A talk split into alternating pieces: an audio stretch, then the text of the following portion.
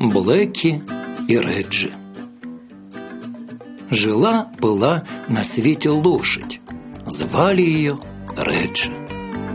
Лошадь купила четыре калоши. Лошадь купила четыре калоши. Пару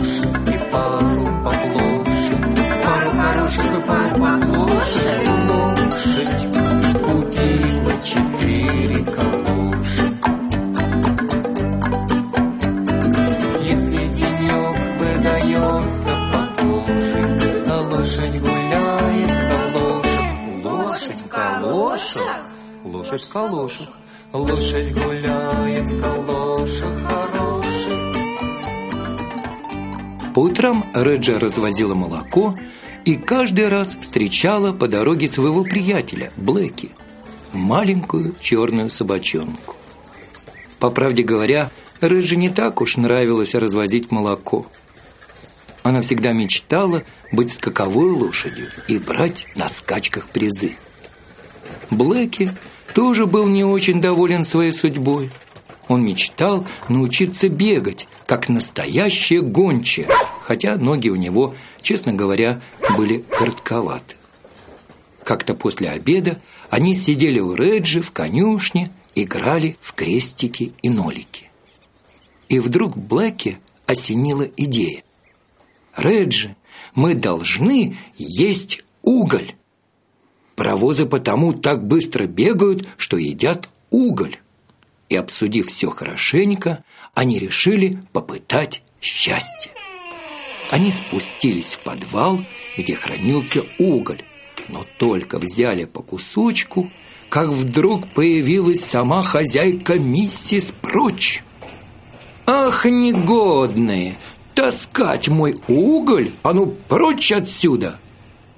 Она схватила кусок угля и запустила в них. Реджи и Блэки кинулись бежать.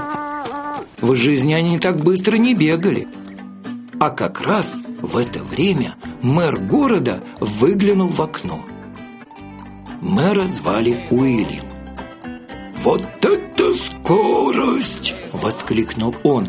«Держу пари, эта лошадь получила бы на скачках первый приз. А собака-то, собака, несется быстрее гончи, честное слово, они заслужили по медали». И он выдал Реджи и Блэки по медали. Стоит просыпаться первой поруше. Лошадь выходит калошах хороших. Нет, лошадь выходит в калошах поплоше. Если же лужи по улице сплошь, лошадь гуляет, гуляет в калошах. Ах, Лошадь гуляет совсем без калош. Как? А вот так.